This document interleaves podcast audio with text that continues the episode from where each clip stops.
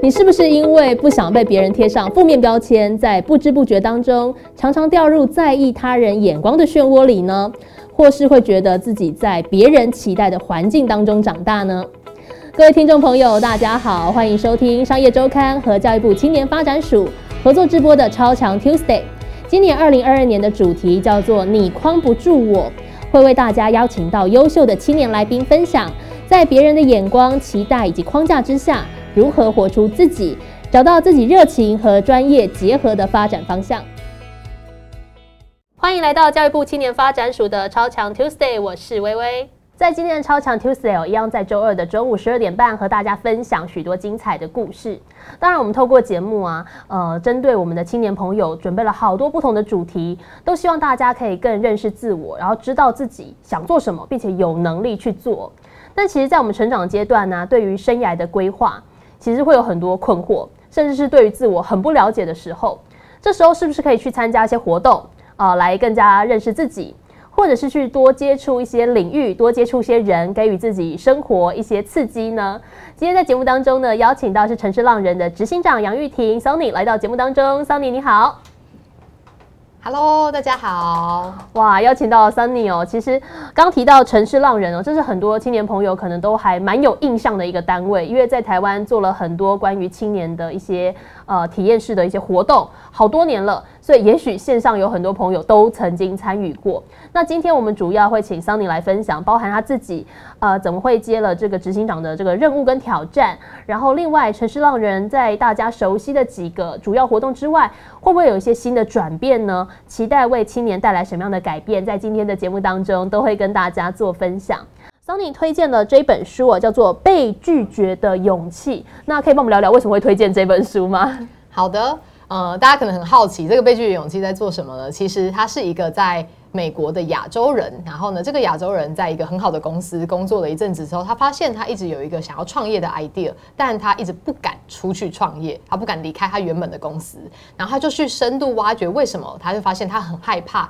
被呃拒绝，他觉得他的 idea 出去可能就会马上被打枪啊，然后呢，他不敢去，所以导致他根本不敢去 pitch 这件事情，所以他决定做一个实验，就是要挑战这个被拒绝这件事。他开启了一个计划，叫做一百天呃被拒绝的计划，就是 one hundred rejection days。你在网络上可以找到相关的影片。所以呢，他就每一天会跟一个陌生人提他觉得一定会被拒绝的需求，比如说第一天他跑去找一个陌生人借美金一百块，很多吧？对，很多。三千三千对，然后就是借美金一百块，然后呢，曾经也有问过说，哎，去就是敲陌生人的房呃的家门，问他说我可不可以去你的家里面踢足球啊？等等之类的，然后让他觉得很讶异的事情是，的确有被拒绝的时候，可是呢，突然就会有时候有些人莫名其妙就答应了他的需求，所以呢，他就学到了一件事情是，其实一是被拒绝并不可怕，第二事情是。你认为会被拒绝的很多东西，只要你真的够说明清楚它的为什么，然后跟那个背后的原因，其实有机会说服别人，然后接受这个 idea 的。所以他也后来真的有出去去创业，然后就是在这个计划过后这样子，对，甚至哦，他有一个一个影片是奥巴马也曾经，他曾经就是说我要见到奥巴马，他就真的 他就真的在影片上有见到奥巴马这样子，哦，好酷，感觉都是做了一些荒谬的事情，是，但有很多不同的体验，是这一本被拒绝的勇气。那除除了这本书之外啊，今天桑尼还有推荐另一本书，也要跟大家分享一下。这本书叫做《找到你的为什么》。呃，为什么会讲这本书呢？哦，这一本《找到你的为什么》，呃，重点其实在于协助你挖掘。呃，自己人生的一些使命，或者是你人生当中真正在乎的事情是什么？嗯，呃，这个是叫 Simon Sinek 的一个美国的作家写的。然后他有一个蛮有名的理论，叫做黄金圈理论。那个理论呢，它是就是在画靶心的角的概念，有三个圈，最内圈是 Why，然后第二圈是 How，在第三圈是 What。那他说，其实人生当中有非常非常多的事情，不管你在做业务，或者是你在寻找你人生的一些方向的时候，最重要都是要从 Why 出发。但大多数的人都从 what，就是从外圈到内圈。可是其实真正的呃正确的方式是从内圈到外圈。你要先问 why，你为什么要做这件事情，再去思考我要怎么做这件事情，然后我最后要做什么。那但是大多数的人可能都是问你说你你做什么，你现在的职业是什么啊？然后你的你你的平常的职执行的事情是什么等等，这样。对，那在这个这本书里面很有趣的事情是，他呃用这个黄金圈理论，然后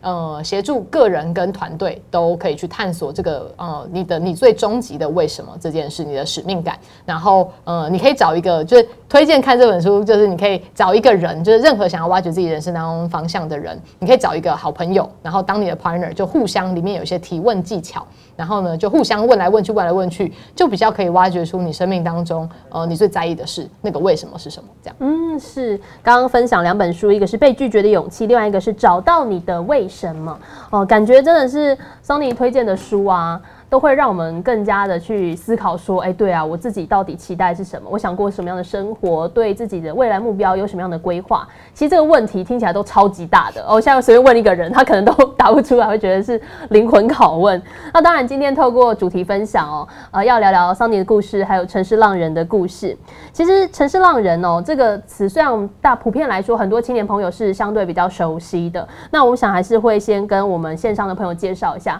呃，平常我们城城市浪人具体做的项目有哪些？然后到底他主要负责是哪一块内容呢？嗯，好。那我也用就是刚刚说到的那个黄金圈理论来分享这样子的一个概念。如果以最内圈的角度来讲的话，城市浪人的 Why 这个组织的 Why 是我们为什么要存在？是因为我们希望协助每一个年轻人去找到对他来说有意义的人生方向，也就是使命感的培育这件事情。那那个 Why 是我们存在的原因嘛？那但是 How 是我们怎么做这件事？我们怎么协助年轻人去找到他的有意义的人生方向呢？那个 How 是。体验教育，也就是我们用我们比较体验的方式，我们不会叫大家要去看书，然后写报告、考试或者什么之类的，那不是我们喜欢的教育模式。我们要叫他踏出教室、踏出校门，到这个世界去探索，那个是体验教育的方式，协助他去找到他的人生方向。然后，那 What 呢？最外面的 What 就是大家会比较常听过我们在做的计划，比如说，嗯。我们有一个从二零一三年就开始的叫做“流浪挑战赛”的计划，然后那从二零一七开始也跟企业合作，跟国泰人寿合作一个叫“百工日记”的计划，然后二零二零开始跟和泰集团呃合作的一个叫“和泰公益梦想家”的计划，现在是这三个大计划，呃，是我们的主轴这样子。嗯，对，是刚刚提到，就说也是用坏号 what 来说明城市浪人具体在做的项目。那我想回到桑尼自己的故事，因为桑尼过往自己也是体制内学校的老师，算是蛮短暂的一段时间，但之后呃接了城市浪人的工作，做的真的就是人家一般讲说呃体制外的。体验教育，然后是一个全新的领域。对于你自己个人而言，这就是那个生涯的一个蛮大的转换嘛。就是平常的那个老师的工作不做，哎，跑出来做别的工作。桑宁可以先帮我们聊聊，哎，自己是真的对教育这块领域都很感兴趣，所以投入教育相关行业。那怎么又会有这样子一个蛮大的转换呢？嗯，好。嗯，其实刚刚说就是我是体制内的老师，也蛮有趣的事情，是因为我是在美国当老师的。然后，嗯，那为什么踏入教育？其实是就是我高二的时候有机会到美国，所以高二、高三都在美国当呃美国读书，然后大学也在美国。在大二的时候，嗯，我发现自己对于教育非常的有热忱，然后我也开始意识到，哦，就是。就是原来就是我在那个时候，其实哦这件事要讲回去一点点，再往前推一点点，是我在呃去台呃去就从台湾要去美国之前，我在台湾就是一个非常爱问为什么的孩子，就是老师会讨厌那种，对对对对，非常非常 讨厌，就是就是我我国中有一个绰号，数学老师帮我取的一个绰号叫为什么这样，然后全校都知道有一个人叫为什么，但不知道我长什么样子。对，那个老师现在也还跟我有联系，这样，因为我读的是延平，对，所以就是一个非常升学主义非常。非常重的一个学校，这样。然后，那这些问题就是不只是问课业上的为什么，说数学的公式为什么这样啊，或者是就是为什么要学这个东西之类的。就更大的是，我到底为什么要读书？为什么要考试？为什么要做各式各样的这些东西？嗯，那呃，所以我带着这些问题，在高二的时候就因缘际会有机会去美国嘛，我就持续到美国在问这些问题，然后一直到了我大学大二的时候，发现我对于教育的热忱的之后，我就。所有事情很像，就是突然串起来了。就是，呃，我在台湾的体制内是个很不被接受的孩子，或者是我的问题从来没有办法，呃，被老师好好的回答，或者是呃，就是朋友们也没有办法好好的回答。那当就是今天我发，就是在我对于教育的热忱这件事情，就是因为我想要改变这个状况，就是我希因为我希望教育可以不要压抑，像我这样子的学生，然后可以有不一样的创新的方式来呃做这件事。所以大二发现之后，我就觉得好，如果我未来要改变台湾的一些教育的话，我一定要有办法，就是理解前线的状况，因为我就是那个时候大二的我就在想啊，大家在台湾常常会讲说政策，就制定教育政策的人都不知道前。前线老师的辛苦之类的，所以我说好，如果我未来要去协助改变台湾教育，我一定要知道老师的辛苦是什么，所以就决定去当呃老师。那因为我是在美国的大学毕业的嘛，所以我那时候就申请了美国的 Teach for America，然后它是呃跟台湾 TFT，就是台湾 TFT，呃是美国 Teach for America 后来过来的一个模式这样子，所以我在美国 Teach for America 也是就是去当。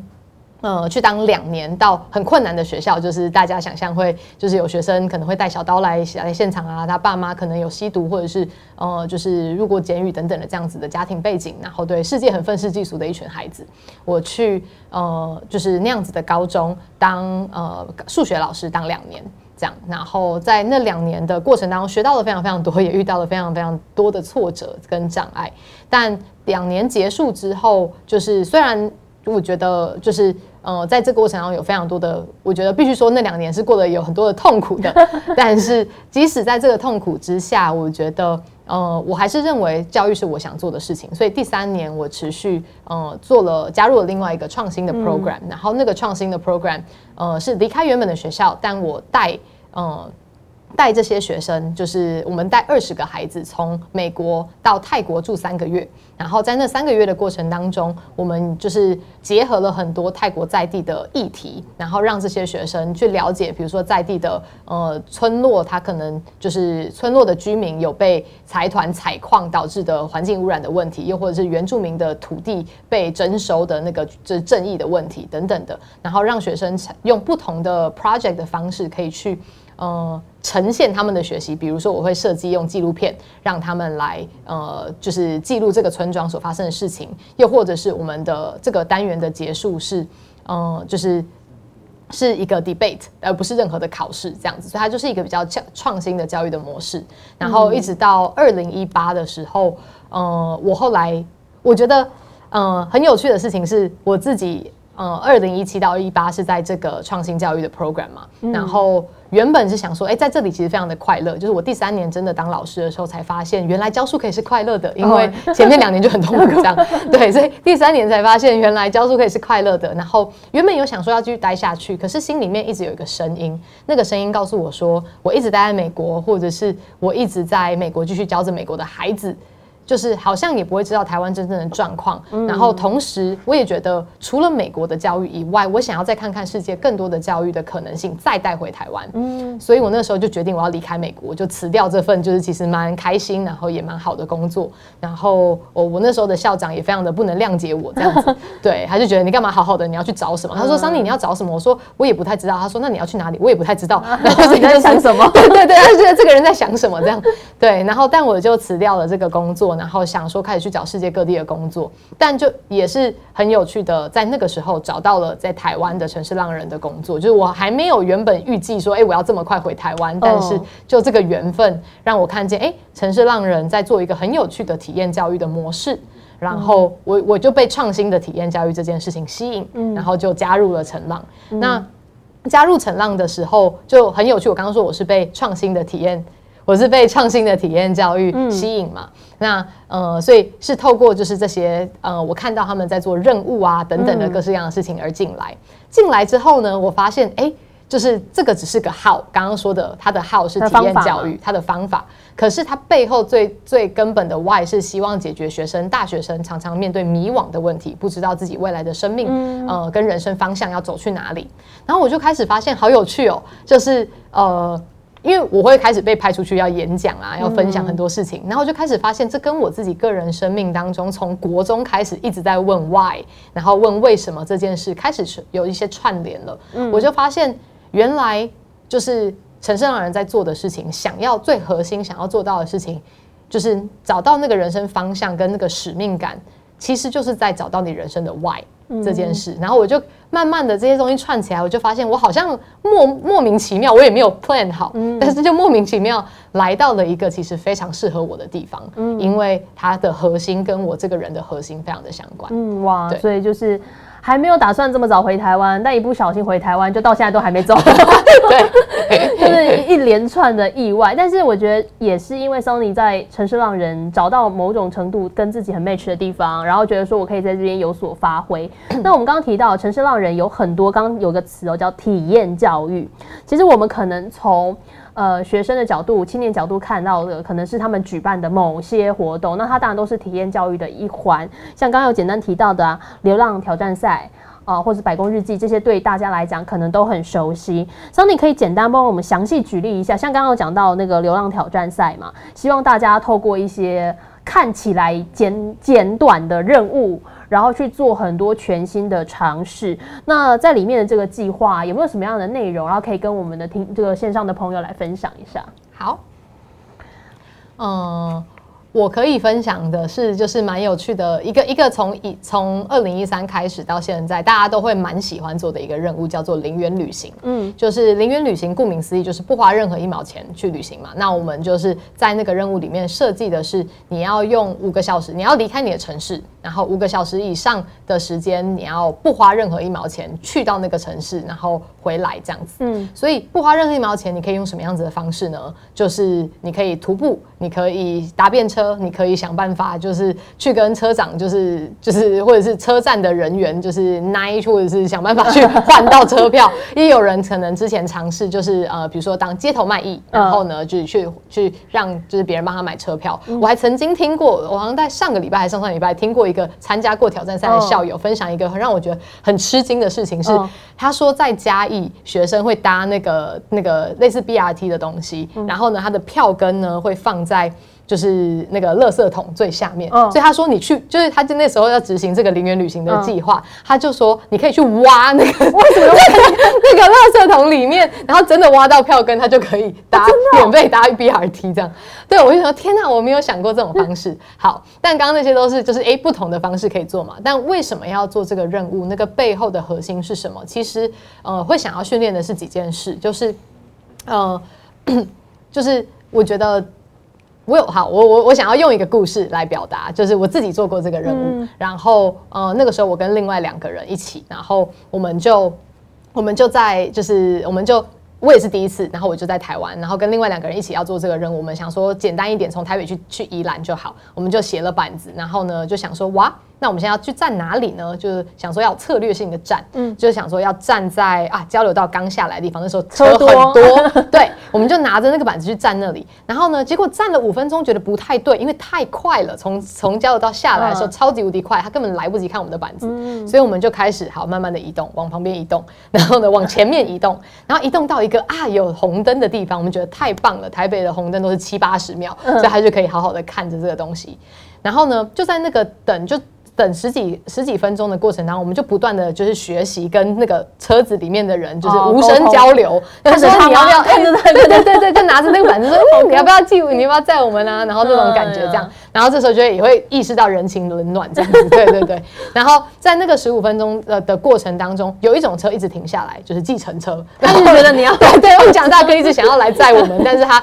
就是我们就说我们没有钱，他就说好，那拜拜这样子。然后。那就在某一个时刻，十五分钟过后，有一台不是黄色、不是小黄停下来了。然后我们想，他是不是 Uber？但是后来发现也不是，就是他就摇下车窗，我们就非常开心，问他说：“你好，你要载我们去宜兰吗？”这样子，然后呢，他就说：“不是，小姐，我刚刚经过你们一次，我决定绕回来再经过你们第二次。我要告诉你，去宜兰在对面。” 然后，然后我们就三个人傻眼，因为我是跟另外两个好好心哦，对对，非常好心的人。然后就是我，因为我是跟另外两个有点像是来这里有的外国人一起组队，然后做这件事的，所以两个外国人那也不可能知道嘛。啊，我又没有好好做功课，所以呢，就是所以就是三个人后来被这个人提醒，我们说很感谢你，然后我们就换了一个地方，换到对面去，然后又站了大概十分钟，最后真的有人在我们，他就要去礁溪，然后帮我们载到礁溪，然后之后到宜兰这样子，所以就哎，其实。在这个过程为什么要讲这个故事？就是因为其实零元旅行这这个这个任务，它看似简单或看似就是好像哎，就是就是蛮热血的，但你到底要干嘛？嗯，其实他在面他在解决的事情是一你要有勇气去做这件事嘛，然后二是你要不断的解决问题，你不是觉得这件事情不可能，就是他就不可能达到啊台北人就冷漠啊怎样怎样，所以呢他就不可能被达成，而是你要发现哎，一开始我们不断从换那个。交流到太就是太车太快，然后换到在那个红灯红灯的地方，红灯地方我们也要面对的事情是很多人不理你嘛，然后就是就是一直被拒绝这件事情。刚不是提到被拒绝的勇气吗？对，它是你要面对被拒绝这件事，然后你要不断的坚持下去，相信总会有人来载你的。然后呢，再来又又又因为哎。就是有人提醒我们说我们站错地方，所以我们换了位置，最后才成功。所以其实是这是一个不断的在坚持，然后解决问题的过程。那在追寻我们的梦想的路上，当今天你找到你真的人生想要做的事情跟那个方向的时候，一定会有很多人唱衰你，一定会有人觉得不支持啊等等的。那这时候你怎么有办法？你知道你要做什么，跟你为什么要做这件事，所以你有办法坚持下去。同时，你相信你有办法做到这件事，所以你努力的去。不断的转换，寻找更多的解决问题的方式。嗯，最后才有办法成功。所以我觉得在零元旅行这个任务里面，我们想要尝试训练的，你说软技能或是素养也好，就是我觉得是那个很毅力跟那个解决问题的能力。是，也许大家可能一开始听到这些挑战赛的内容，会觉得说，哎呀，就是给大家一个很惨的环境，然后去做一些看起来很不可能的事情，然后你去那边就会刚刚讲到人情冷暖嘛，可能会很气馁啊，但是因为又要做嘛，毕竟都参加了，所以就要有点突破自我，但更多。时候是这些设计出来的活动，它都有背后期待大家哦，可能完成这趟旅这个挑战，甚至是失败了这趟挑战，你可能都会得到一些新的刺激，像刚刚讲到一些软实力的培养，这是刚刚的讲到流浪挑战赛的部分哦。那很多人就会问呢，是啊，那个小朋友来参加，青年来参加，哇，一开始这个每个都信心满满来参加，然后受挫啊，最后成功，大家感动的痛哭流涕，然后好像这个。活动结束了啊，我们就拜拜，下次见。但其实城市浪人不只是在乎说大家有去做尝试跟挑战，其实对于很多青年朋友参与过后，到底希望他们做出什么样的改变，也有很多细致的规划。那 Sony 自己在呃城市浪人的这份工作跟经验的尝试，有没有觉得得到比较多成就感的部分呢？因为我想来参加人真的很多啦。那有些人来参加就会觉得收获满满嘛，或者是觉得也有很多的信任，嗯。嗯，有，我觉得，我觉得如果没有那些感动或成就感，很难继续在这个 很就是很多时候，其实非营利组织、社会企业是很困难的工作，继续做下去，就是要有这些这些成就感的来源。那我自己就是，嗯，我觉得会有几种不同的成就感来源，就有几种不同的，它有深浅的这个程度这样子。那呃，第一个程度，第一个 level 的是，比如说你刚做完任务。就是我们在挑战赛，挑战赛有开幕也有闭幕嘛。那在闭幕的时候，我们都会听到他们很多的任务的内容，然后那他们做完的一些心得啊等等的这些东西。那呃，听到我们就会在闭幕式的时候听到学生说：“哎，我透过这件事，我真的更有勇气。然后我发现我的梦想值得被支持。”哎，我们有另外一个任务叫梦想大声公，叫他去喊梦想，这样子，就要对着大众喊梦想。好好耻辱哦！对对，梦想大声公就是立马就是叫你去在台北车站或者是就是地下街喊梦想这件事。对，然后所以这也是一个非常尺度要非常高、很可怕的事情。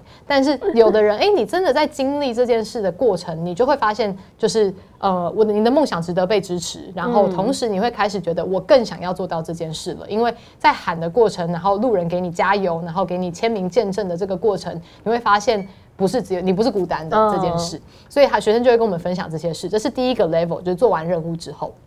那第二个 level 是，呃，就是其实我想要举今年的今年的我们做和泰公益梦想家的一个案例，就是，呃，啊，等一下，好，我收回，就是 就是就是那个那个是第三个 level，就是呃，第二个 level 其实是他参与完整个活动之后的感动。那我可以举百工日记的例子，就是我们去年二零二一百工日记的时候。因为疫情，所以我们要全部变线上，嗯然后全部变线上是一件非常非常困难的事，很没有体验感的嗯，相对感感觉就很没有体验感。可是我们就打造了一个线上的百工岛，然后用 Gather Town 的方式，嗯然后那里面也非常精致、很用心的去设计了很多的关卡，我们的任务也变成在线上、嗯等等的。然后就是呃，热青年有拍一支拍一支纪录片这样子，然后就是那个那个。一个礼拜的营队，线上的营队结束之后，大家的回馈居然是没想到居然会有线上营队让我想哭，然后结束的时候让我想哭，然后我想要继续待在这个地方，嗯等等的。那那个凝聚力是真的有做出来的，同时我们也会看见学生就是给我们的回馈是：天哪，在这个过程当中感受到。呃，他因为百工日记是让他去访问职场的前辈，然后他就会，我们就会，我们会找特别找呃对自己的工作很有热忱、有使命感的前辈跟他分享，嗯，然后呢，他们就会感受到，天呐，就是呃，我听当我听见一个前辈跟我分享他在做的事情，然后他的眼神是闪闪发光的时候，会让他感受到，我也好想要像这个前辈一样，有一个信仰，就是不顾一切我想要去守护的信念这件事。那对我们来说，这就是一个我觉得对这个年轻人启发了他使命感找寻很重要的一个契机点，然后让他感受到，哎、其实现在在业界的人也有人这么有热忱不是所有在工作都都是是一定要 对啊，对啊，就是 哦就是都这么对，像社畜，然后每天都只能就是浑浑噩噩的，嗯或是等等的，所以他看见了不一样的可能性，这就是打开了他的世界。然后那所以这是第二层的感动，他们的回馈，然后。第三层是今年和太公寓梦想家呃的计划里面，就是和太公寓梦想家是个就是用社会议题去解决，就是呃解就诶用社会议题的提案，然后尝试去解决一些问题的一个竞赛这样子。然后那呃我们就选了十队出来，然后由和泰汽车提供十十五到二十万这样子的一个经费，让他们把他们的 idea 就是真的尝试 prototype 出来去落实，去尝试解决这个问题。那就有一队呢是在做老人的，然后在做老人的青年去陪伴老人，青银共创这样子的一个哦概念，青年陪伴老人的一个服务。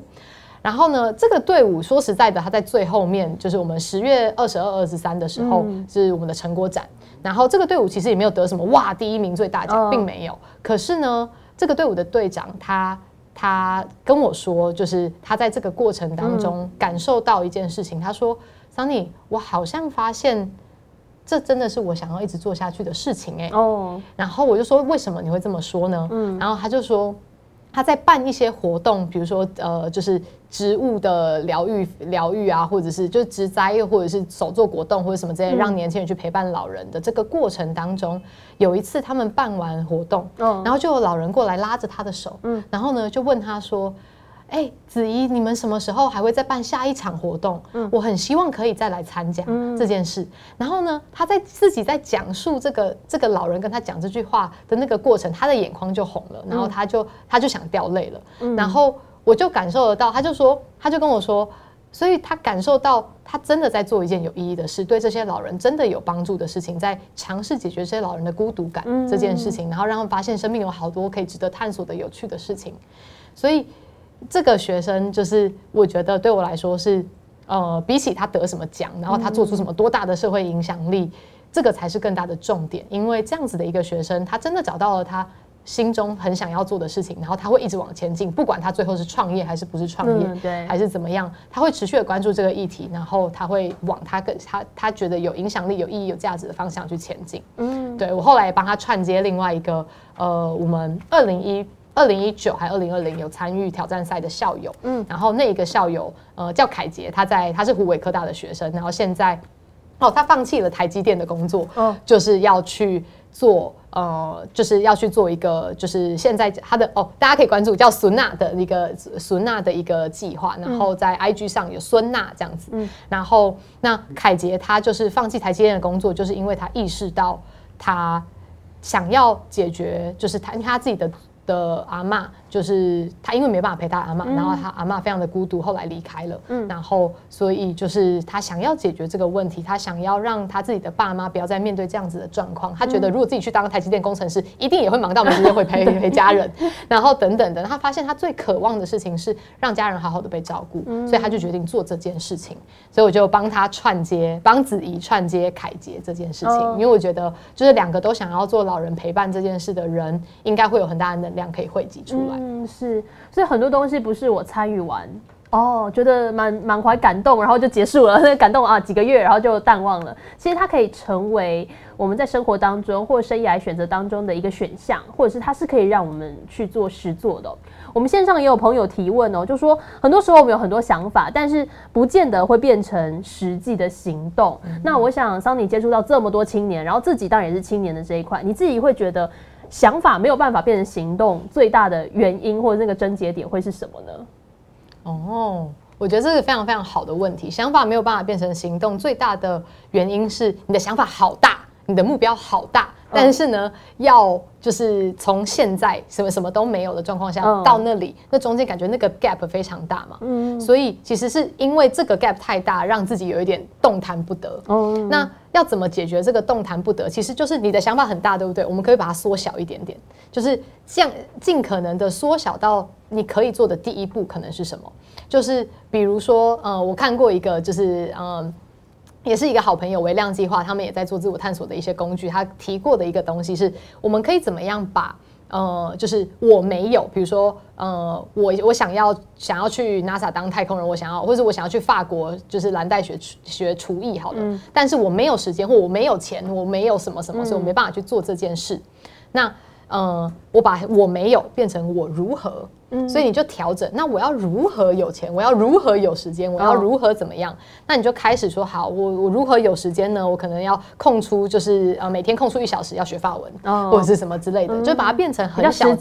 对，很实际的小行动。那你至少开始往前一步，并不代表你立马就会有办法，就是到法国蓝带那里去。可是你至少开始学法文了，或者你至少开始找资料，知道蓝带需要什么东西等等的，那它就可以往前进。嗯。是。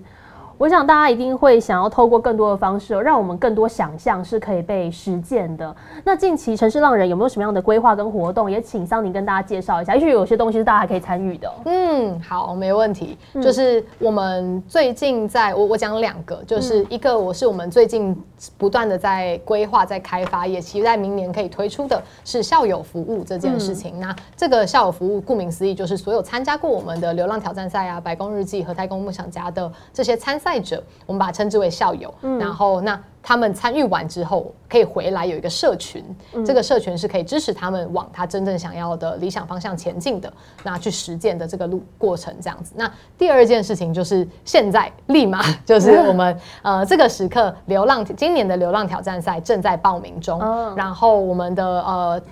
北区台北区的的活动是会在十二月三号的时候开始举办，所以我们的报名期呢，就是到今这个礼拜的十一月二十，所以今天就是也蛮适合的，今天听完就可以去报名了，这样 就觉得很有趣，然后想要尝试看看这些不同的挑战啊等等的，就可以去报名。然后是三个人一队，然后那我们十一月二十这个礼拜天就截止了，所以欢迎大家都可以去就是报名，然后待会就是也会请小编在上面贴链接这样子，嗯，是对。希望大家有机会都可以参与不同的这个挑战哦，然后呃促进一下，就说很多东西我们做习惯就啊没感觉，可是有的时候你要跳脱这个熟悉的领域，才有办法得到新的刺激、新的改变，也许就会让你更有动力去做你真的想做的事情。那今天机会很难得哦，还是有一句话是要请桑尼跟我们线上的朋友分享，有哪句话要送给我们线上的朋友呢？好，这句话呃我很喜欢，我说就是。我觉得 to wander is to go on a quest。wander 是流浪的意思。嗯，quest 很多时候在英文里面会把它称之为一个英雄旅途的一个概念。嗯，所以其实有很多的时候，流浪其实踏上属于你自己的英雄旅途。所以，呃，其实我们我常常会觉得迷惘这件事情不可怕，迷惘其实是觉醒的开始。就是当你觉，当你开始迷惘，代表你开始问问题了。你开始觉醒之后，就勇敢的去踏上自我追寻、自我找寻的这样子的一个流浪的旅途，你绝对不会后悔的。你收获的会比你想象中的多。嗯，很多人很担心，就是自己满头问号的时候就很紧张、焦虑，不知道干什么，就是更更更害怕，想说只有我有这么多问题吗？其实大家问题都很多啦。嗯。但是当你真的萌生这种第一个念头 有困惑的时候，反而应该很庆幸，因为代表这是你开始。实践自我的开端哦，因为你意识到你会问问题，对你自己有问题了的时候，其实那是一个很好的开始哦。呃，这也是桑尼跟大家分享的。那今天非常谢谢桑尼的分享，我们下次再见喽，拜拜，拜拜。欢迎到教育部青年发展署 Facebook 粉丝专业观看更多超强 Tuesday 的精彩内容。